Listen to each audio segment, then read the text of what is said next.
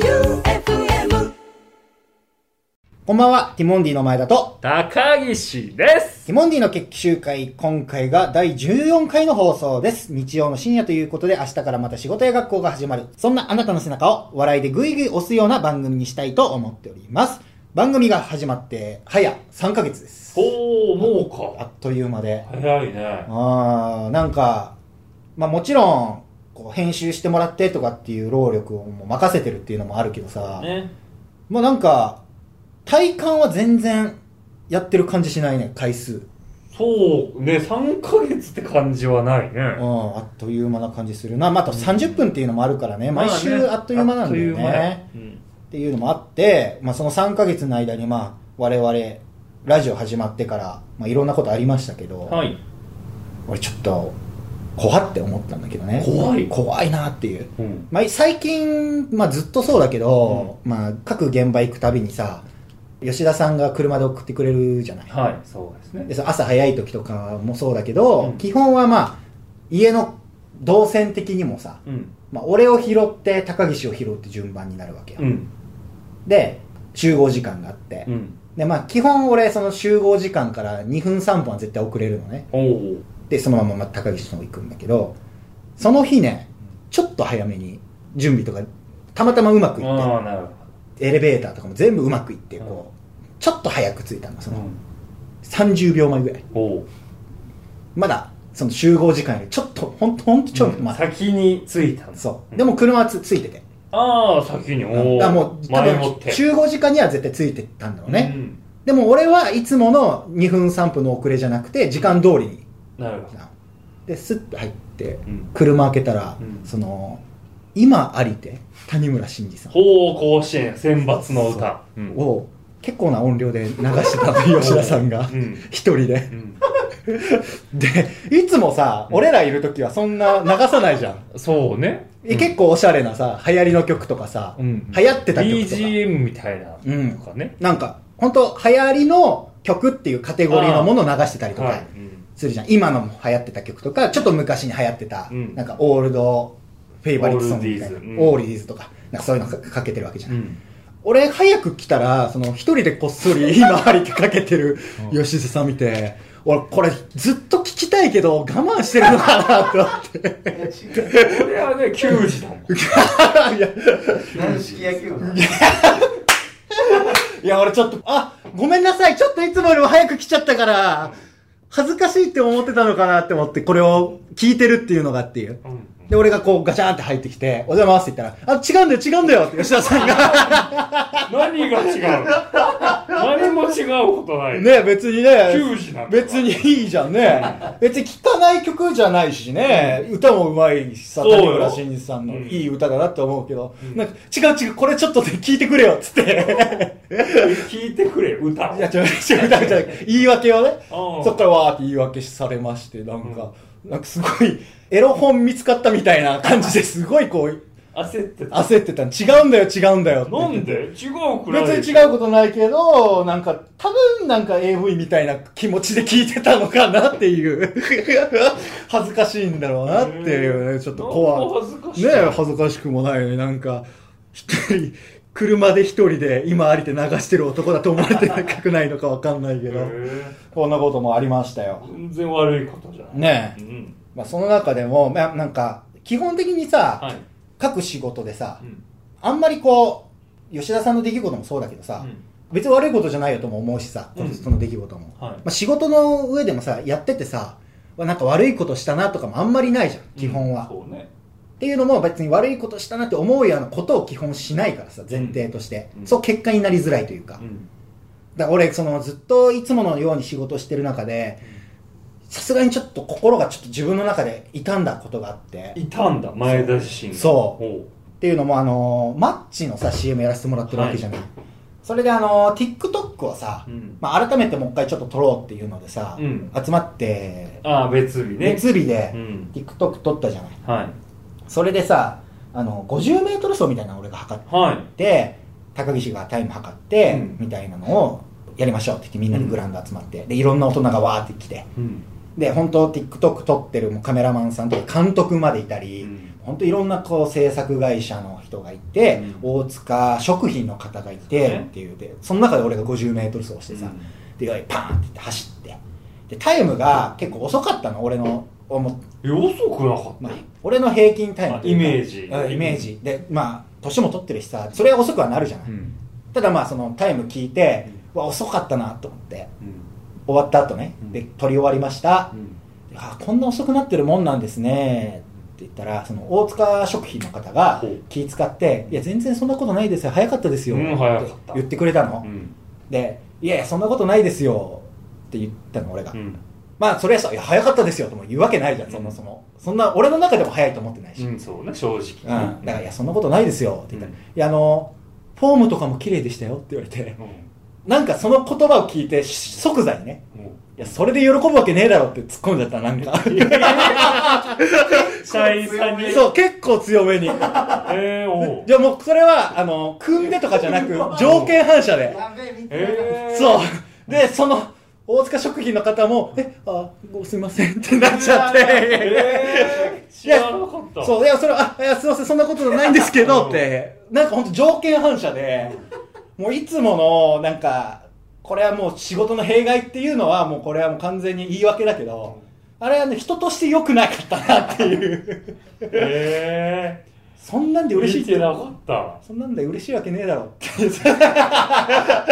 もそんな怒って言ってないじゃんあまあ、笑いながらね、そりゃ、言うけど、そんな怒って、そんなんで嬉しいわけねえだろって言うわけ、それは言わないけど。じゃあ大丈夫 うんけど、さすがになんか、まあ、言葉としては結構強めだったし、えで、間もすごい早かったから、なんか、条件反射だったから余計ねー。うんえ、そんな、そんな即座に、そんな言うっていう感じだったんだよな、多分。えーだから、改めて、やっぱその、まあ、お便りとかはさ、まあその俺らがこうやって喋るためにわざわざ送ってくれてるもんだから、はいまあその、まあ、芸人スイッチじゃないけど普段通りこうあって言えるけど、やっぱあの普通に会社勤めをしてる方にはやっぱあの「おい!」とかって言っちゃいけないなっていうのは 改めて思ってちょっと。あーやっぱ切れ味が結構鋭かったんだうん、だしやっぱちょっとあの本気だとしたらちょっと怖いって思はうあ方もいるんだろうなっていううん気をつけないとかねうんで改めて思うと確かにその小島さん小島さあんのアンジャッシュはいもさうん小島だよっていうのもさ、うん俺改めてちょっと見返したんだけど、うんいやそれを悪いことしたなって思って、うん他の先輩どうしてんだろうっていうのでこのあーなるほど俺のこのモヤモヤを解消するために、諸先輩方どうしてんのか見ようと思もっうて、勉強だそう、うんそしたら小島さんはうんちゃんとアイドルの子とか、うんまあその普通に会社勤めの方とか,、うん芸人じゃない人たちうんにはやっぱちょっと笑って優しい感じで「小島だよ」っていうのへえ あ、これちゃんとしかも分けてるなっていう言い方してたから、これは俺もちゃんと、あの、小島さんよろしく、同じようにやんなきゃいけないなとは思っうた。ーん改めて。で、これもちょっと俺の中で成長だね成長したよ、ちょっとお。ーあの、やりすぎたというか、 同じ感じでやっちゃいけない思 な。わず刀をおそういややってしまったな無意識にねう、んいつも通りの感じで言っちゃってみたいな。それ説明しながら謝っても怖いもんなんかね、そうなんですよ、なんか。いや、違うんですあの時あの時いやそう改めて言い直すの もなんか気持ち悪いしだからこれはもうあれそもそもやっぱちゃんと気をつけないとなっていううのん思ったわなんかあんまないけどねその普通今までやっててさ、うんこれちょっとやっちゃったなとかっていうのはだからサンドさんとかも本当にうまくやってんだろうねあそうねだって誰も嫌な顔しないもんねサンドさんと一緒にいてうんそっかでも言葉にした時には結構ちゃんと突っ込んでたりもすんのよへでも言われてる方は伊達さんのさ普通にあの見た目でさきつめの文章言われたら怖いじゃん正直、えうんでも別にそんな笑ったりとかしてるわけだから、そこはもう他の芸人とかとは違う対応してんだろうなっていうのを改めてちょっと思ったのよ深いねいや深いちょっとこの先また考えなきゃいけないなって思っうて同じようにしててもダメだなっていうか、で確かになんか怖いって言われる人いるしね芸人でやっぱそのツッコミとかさうんボケたりとかいうのをそんなに怒んなくてもっていうのをあー芸人同士でやってても言う人見てて思う人もいるから、うんそれは思うんだろうね雷さんとかもだってめちゃくちゃ面白いのにさで2人も別にそれを見せたくてやってるのにさ、そうねなんであんなに怒んのって人もいたわけじゃなあいー中にはうんだからやっぱ余計に一般人っていう言い方あんまり好きじゃないけどその会社勤めとかあの芸人として普段やお笑いをこうやってない人には気をつけないとなと思ったわうんそうねじゃあちょっとお便りの方読んでいきますかはい行きましょうえーラジオネーム夢追うエリンギさん、はいえー突然ですがお礼を言いたくてメールしましたおう最近気になっていた動画編集のお仕事に就くため勉強を始めましたおう前からやりたいと思っていたのですが、うん30を迎えていることやおう30失歳敗挫折が怖いという理由でなかなか行動できずにいましたうんそんな中、二人の前向きな言葉、行動を見て、人生一度きりだし、やればできる精神で、私もやってみようと奮い立ち、うんようやく一歩踏み出しました。えー、すごえー夢は口に出すと叶うともおっしゃっていたので、うんいつかティモンディさんの動画を編集するという夢を、ここに宣言させてくださいい。おう迷惑でしたらすみません。いえいえ30も超えて何夢みたいなこと言ってるんだと我ながら思いますが内なる自分のマイナスな言葉に負けないよう全力で頑張りますなるほど素晴らしいじゃんあいいうんすごいお便りがそう来ねましたねありがたいね僕らの言葉で前向けたっていうのはねそうねうんしかもなんかそのいい年こいてみたいなのも最後の方言ってたけど、はい全然思う必要ないし全然ねそんなことないよ、ね遅いなんてもんはないからねそうだよっ、うんてと、甲子園でボール投げたいって言い続けて28歳で叶うなんて思わなかったしねそうもそもねうんだからほんとそれこそ夢みたいな話っていうのをさうん、話してたもんあの最初の頃あそこいつで、下北で。あ覚えてる覚覚えてる。覚えてる覚えてるあと、あ、まあそうねだからその毛の話は結構ねしてたけど当時あのー池袋とかでなんか歩いてる時に1年目とか2年目とかかなそのうちうんこうみんながこうわーって、まあ、サンドさんとかの、はい、あそこね。そあの、地下のうね。そうそうそう、んでサンドさんとかはやっぱすごいこう人が集まってくると、うんでそういうのを俺らも見て、うんすごいなって思った後ぐらいかななんかで地下のところらへんでねなんか俺らもこうサンドさんみたいにこういろんなこう人が集まったりあティモンディだって言ってくれるようになるからみたいなのを当時言ってたけどめちゃくちゃ覚えてるよ。あほんとの光景を覚えてる。じゃあ僕が言ったんだよ。こう全然もう誰も今それもちろんね、うん何の仕事もないから誰も僕らのこと気づかないけど、うん有名になったりというか、まあ、表舞台で活躍できるようになったら気づかれるもんなのかなって言ったのよ前でうんうん聞いたらそんなのもう大丈夫すぐだよって言ったのよさあね大丈夫信じてやればすぐだよはあめちゃくちゃ覚えてるよ誰がおーって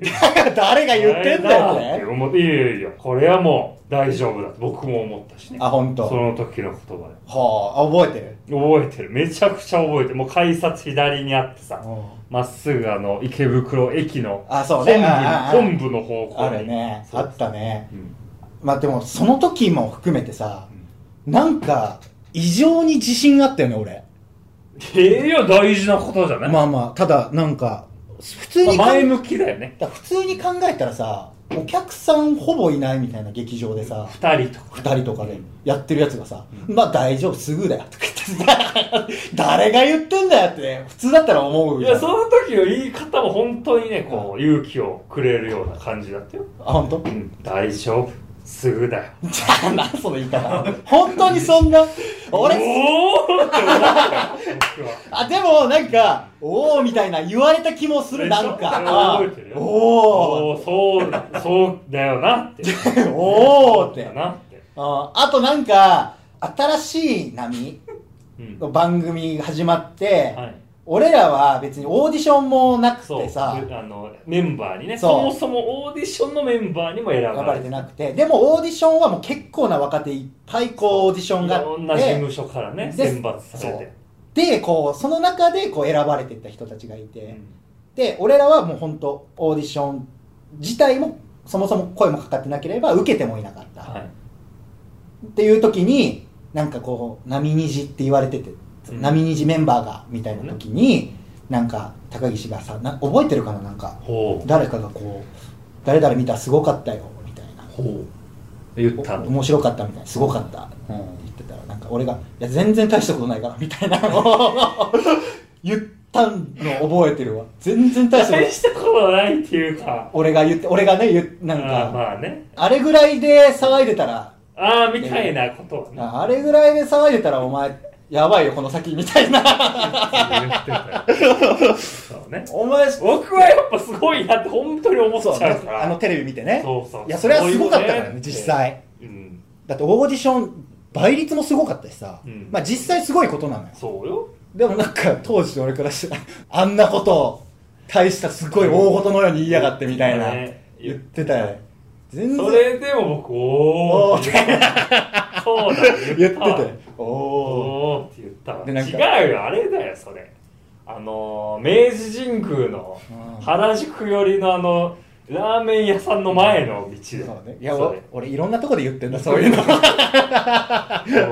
いた聞いたああったわあと何だったっけな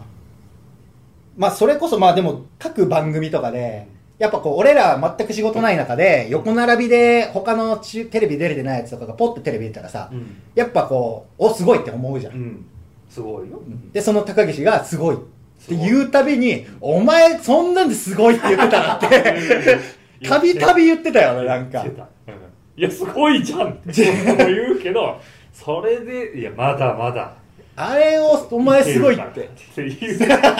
だまだお前はいけるからってそうね言ってくれておおバカの一つ覚えで俺もなんかそう誰だったっけななんか本当同期とかがさテレビとかに出出るたびにうん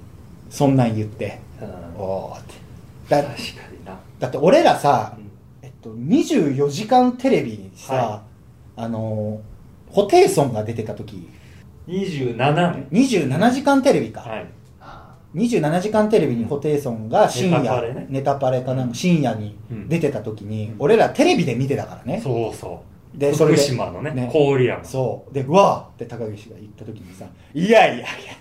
お前そんなん」ってまた改めて言ってたしで高岸も言われるの分かった上で言ってんじゃねえかって思ってたけすごいこどとは すごいって言っちゃうからまあまあねおおすごいねって まあでも実際すごいんだけど、うんでお前こんなんですごいって言ったらちびるぞお前この先とか言ってずっと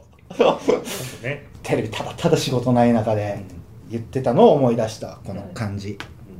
なんでこの話になったのかも思い出せないけどだから前向きねこういついやそうだよねいつからでもっていうことよそういやまあでも本当こうやって口にするの大事よ大事ですよあー前向きでいることは大事ですからね本当にまあ俺の場合前向きというよりもなんか本当なんかビッグマウスみたいなさって捉えかねないよねそれはだって仕事ないやつがさいやいやお前後ろ向きではないからねまあまあ、ね、それはそううね、ん確固たる自信を持つっていうことは大きい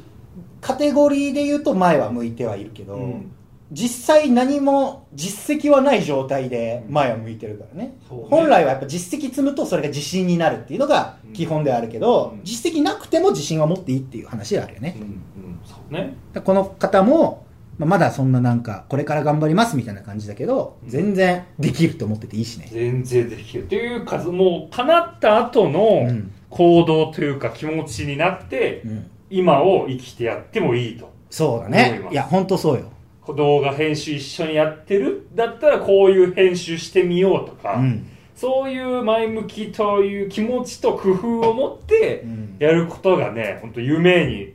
こう、夢と連れてくれる力になりますから。そうだね、うん俺らなんて本当お客さん2人に対してさ、う。うん。本当今と変わらないこと言ってたかうらん、ね、そうね。全く一緒で。お客さん2人を見ながらやればできるって言って、帰って行ってたからねあの時はねうんいやまだまだね、いろんな方に伝えたい言葉ですから、伝えれてない状態だけど、今も。 そうねでも当時からやっぱ、ね、いろんな人に伝えようという気持ちでやってましたから。そうね、だからこれはもうこれからもちょっと言ってってみてくださいいや本当いいお便りでした、素敵でしたラジオネーム NTT 四国さん。はい前田さん、プレバト特待生おめでとうございます。ありがとうございますあんなに絵がうまいとは知りませんでした。そうですかぜひ番組ステッカーのイラスト、前田画伯に変えてほしい。ダメなら、サンリオに頼みます。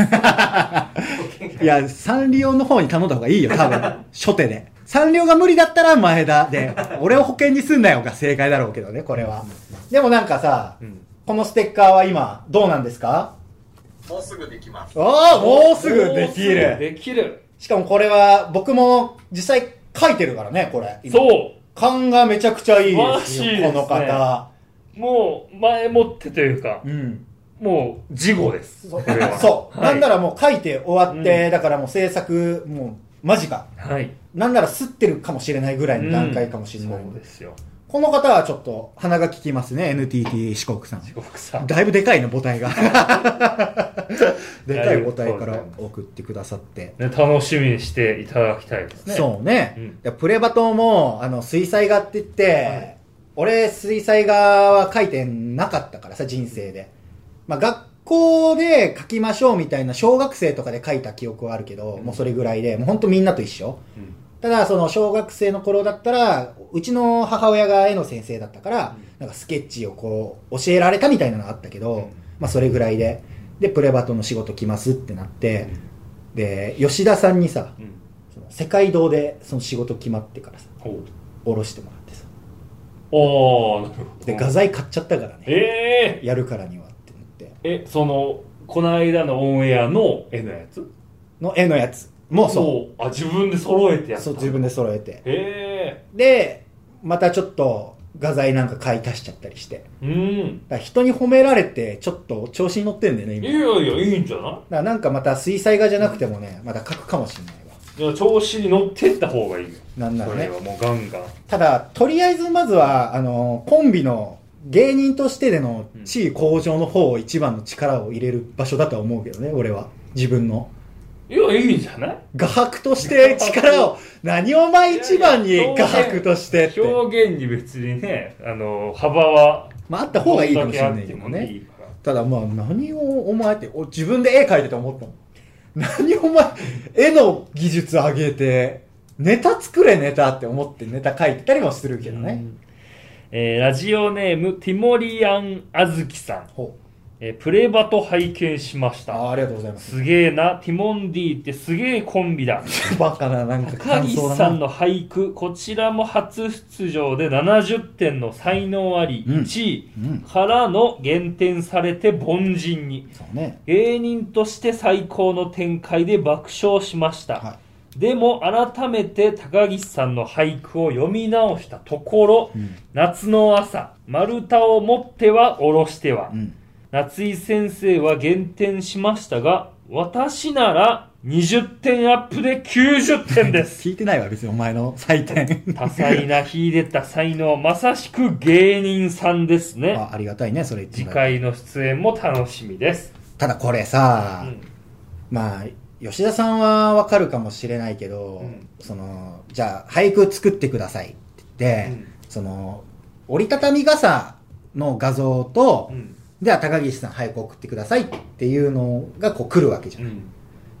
まず、俳句とはから始まったのめちゃくちゃ大変だったんだから、俺ルら。ールが分かんなかったからマジで大変だったからね、あれ。結構な時間話してましたよね、あれ。ずっと。あの、待ち時間みたいなのがたまたまそのロケのね、ロケの合間間に、間の時間、ずっと高岸が俳句を言ってみて、違う違う違う違う。ってまた高岸が五七五言って、違う違う違う違うっていう時間ずっと言っててからめね。っちゃイライラしたもんあれいや、本本当当にに最後で季語入れるってだけじゃんそう、まあそうですね、基本のルールは。なんでこんなのわかんないちょっと本当イライラしたで、全然分かんなかっ たそううね。んで、なんか、じゃあ、これだと、季語がないよって言って。で、高岸が、あ、季語か。じゃあ、こう、こう、こうって言って。あの、それだと本当に意味がわからないみたいなのをずっと繰り返して。で、一応あの、お題は折りたたみ傘なんですけどうん、とかいうのもずっと、なんか似たような会話を何週も何週も飽きずにしてさ。でようやくちゃんとね、苦になったよね。そうね。あーだからこれは本当ルールわかんない中でよく、確かにでね。もこれも説明不足だけどねこの句もだから夏井先生に限定されてるしそうねだから説明不 足だったというか、まあ極端なこと言うと、もう中身はないのよ、この国。だから、うんあの意図的に中身をちょっと少なくした、そのわびさびのある句なのかなって思わせたそのなんかチェンジアップだって思われたんだろうね多分あー、なるほど。ただのスローボールだったの本に気なまっすぐだけうど、ん見事なチェンジアップっていう感じだったんだそうだと思うよ多分、へーあそのプロの夏井先生みたいなバッターからしたらすそううわごいフォームからす才能あるぞこれごいチェンジアップのしゃみつけたって、うん、じゃあただのまっすぐだったっていそうそううそうそう感じそうだから、まあ、に10点減点というかなるほどまっすぐのつもりなんだったらあなた低いですよっていうあそういう感じかだと思うよやっぱうりんだってあの梅沢富美男さんも最初高岸の句を聞いてはい「おお面白い句だと思いますよ」って言った後の、うんあの実際の中身のなさで「お前これをえおっしゃってたもんねおお収録中おお前おーずーっと俺は1位困ってたもんねそうなまさかっていうだから今後高岸はだから腕の振りとボールが合ってない俳句歌人なるほどとしてちょっとでもそもそも夏井先生最初は名前伏せて採点してあそうかそうかで高岸って聞いてどういう句なんですかって聞いてあここでバレる10点減点になったんだけど、もう高岸はもう黙秘どういう句なあそうそうどういう句なんですかって言われたらもう黙秘黙秘しますって言った ら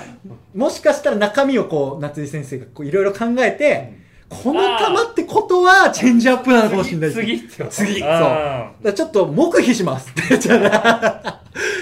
言ったら、まー想像にお任せあ、しますそう、想像にお任せしうまんおしゃれす。受け手に、受け手にお任せしますって。表現者だすごいよ。もう、印象派の、モネみたいな絵をね、描いた人の、どう映るかはあなたにお任せしますよっていう。ダリの絵みたいな、ちょっと。ちょっとなかなか、いやいい経験でしたよね文化初、俳句でいいよな楽しかった150キロはもちろんそりゃ経験ないやつは出るはずがないけどさ、あの110キロでも人によっちゃこう評価してくれる球があるんだねっていう回転数少なかったらチェンジアップに見てくれる人がいるわけでねというわけでコーナーの方行ってみましょう、はいえーあなたの成長を応援します。高岸のトレーニング器具開発。高岸がいずれ作ってみたいトレーニング器具についてのアイデアを募集するコーナーです。ということで行ってみましょう。新コーナーです新コーナー。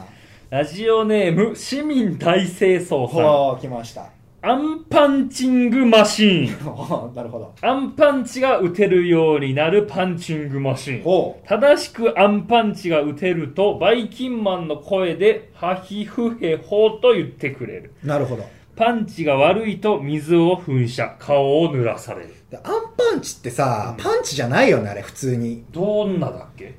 手、腕伸ばしたまま、飛んで突撃じゃん、あれ。だからパンチじゃないようんね。そっか腕の関節列に屈曲させてないのねそうですね。曲げて伸ばしてってパンチじゃない。うんうんでアンパンチってあれは突撃だもんね。だから、これパンチングマシンとしてあった場合さ、うん腕伸ばしたまま走ってぶつからなきゃいけないよね、多ああ分。そっかちょ肩関節にちょっと心配がある、怪我するよね、これ。そうねアンパン うんうチ。ん、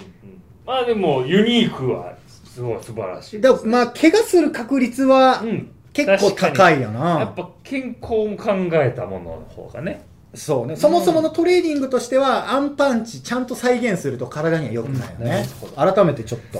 考えさせられました、アンえパンチ。続きましてラジオネームみつきさん、はい。お二人が開発したプロテインほ高岸さんはすっきりとした甘さのオレンジ味、うん前田さんは酸味が爽やかなブルーベリー味はどう でしょうう。なんでどうでしょうかって。なんでどうでしょうか味ち提案されなて。みに2人が作るならどんな味が作りたいですかあ、なるほど。まあだから、色味とかで言ったのかなこの、とりあえず提案したのオはレン。ジとってことでねどうでしょうじゃ、どうでしょうじゃねえんだよって話だけど。でもまあ、プロテインっていうのは、動物性と植物性があるじゃない。はいでもなんか動物性植物性ミックスとかはあんま聞かないよねあー、確かにあんのかまあいわゆる納豆とかは植物性タンパク質だし、肉とかは動な物鶏性肉をってことね、どっちの方が高岸はいいなとかと思ういいなあの、まあ、普通に一般的に言われてるのはあのあれよ筋肉の肥大は、えー動物性、でこう技術的なこのしなやかさは植物性だから、うんやっぱ今僕は肥大のためにはやってないから植物性なるほどかねな、うん、ほう味とかも含め、味うねん、でもどれも今すごいし本当ジュース味がどのプロテインも全然デザートとかにもいけるしなんか本当オレンジ味とか、うんそのミルク味とかじゃなくて、ミルクなんちゃら味とか、うんうんなんかチョコレートバニラ味とか、うん昔じゃなかった組み合わせの味もあるのカフェオレバニラ味とかおあるからねマスカットマスカットクリーム味う結局何味なのそれっていう あねるよあなんか BCAA みたいなのもあるじゃんああうんうんそう栄養とねそう、うんでプロテインというか、まあ、そのスポーツするときにこう飲むとか、ああいうのもあるわけじゃないうんだからなんかこうプロデュースじゃないけど、まあ、そういうのもあってもいいかもしれあなあい、新ね、しい味新しい味とあかーいいねまあその何が体に成分としていいかとかは正直あんまりわからないじゃないうんでもこのバランスだったりもミックスは俺らでもできるから、うんうんだから何かこう好きなものを好きなだけ入れてそっか味整えて売り出すっていうのはできるかもあしれーない名前つけてそうやれでき味いや いや何味なんだ結局それ前向きになれるねわあなんか飲みたくはないし買ってるやつもやばそうな味だよな まあで気もまあ、持ちが大事ですからまあ、プロテインをうん作って作るっていうのはその一からというよりはなるほど配合配合とか、うんいいですねこれいいよねプロテインねこれ結構本当にまああのすぐできそううんうんまあ考え出したらきりないやつだけどラジオネームティモンディ一生ラブさんあいるねいつもえートレーニング器具とはちょっと違うかもですが、はいたまごっちブームが来ているので、ほうティモンディッチはどうでなんしだょうそれ何もトレーニングじゃないだろえ2人のどちらかが生まれお世話するのはもちろんのこと、うん歩数筋トレの回数でも成長していったらより楽しく運動が続けられそうです、万歩系的なねあーいやもうそんなんだったらもう高木シッチが生まれてほしいよみんなそんなことないでしょみんなそんな高木シッチ生まれてきてほしいよそ りゃ前ダッチもそりゃ 高木シッチ生まれ前ダッチが欲しいってなるよいや高木シッチ生まれてきてくれたらもういろんなトレーニングさせてやった前ダッ チだな、ならない。やっぱだって、高木チッチ生まれてきてくれ たら、俺、いっぱいお世話してさ、最終的には150キロ投げさすぞって言って、いっぱい歩きたいもん、俺。 前ダッチやったらさ、もう勉強いっぱいやってさ、なやらせるのかよ。 上からやらせるスタイルなの、お前だ っち。いっぱい絵も描いてさ、 絵描かせそうて。よ、いっぱい服作っ てさ、楽しそう。いや、いや、高木チッチだったら俺いっぱい野球やらせて対戦させたいもん。最終的にはプロに送り届けて、エンディングまでやっぱやりたい。ただのパワープロのサクセスと一緒だ。高木シッチ生まれたら、パワープロのサクセスと一緒なんだよ。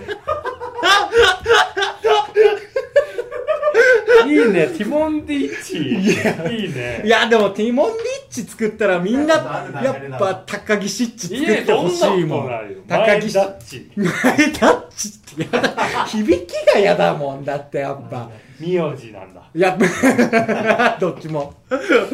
名字だし、いや、俺で本当なんか親父っち的な立ち位置に扱われるのやっぱ嫌だもんそ。んなことないよ。だって高橋ミミッチみたいなさやっぱやったーって育てたってなるから全さ然そんなことないよ。だからそれはもうやっぱり高木シッチのもう一個作りたいなとは思うよ ティモンディッチじゃなくてティモンディッチい。やティモンディッチだったらやっぱあの高岸の方高木シッチ生まれてくれって思って最初の卵を温めるわけじゃないそんなことないよ。いやみんなそうややっぱみんなそんなわけない。あれちょっと大きめの卵ってことはこれ来た高木シッチ出てくるぞってなるわけだからフォルム的にフォルム的ちょっと大きめのはとかになるから、まあ、それは、まあ、逆にもう、あの、ポケモンの赤と青みたいなさ、そうね、赤最初にさ、赤と緑みたいな。どどもう前ダッチ をさ、先にさ、選べる引きがいい。そう、だから、あの、うん。ティモンディッチう、ん。高岸っちと、ティモンディッチ、前田っちのこの2色、2つ展な開る。ほどね。で販売数は別に差はついてもいいの、別にう。ん。ただその、願ってもない、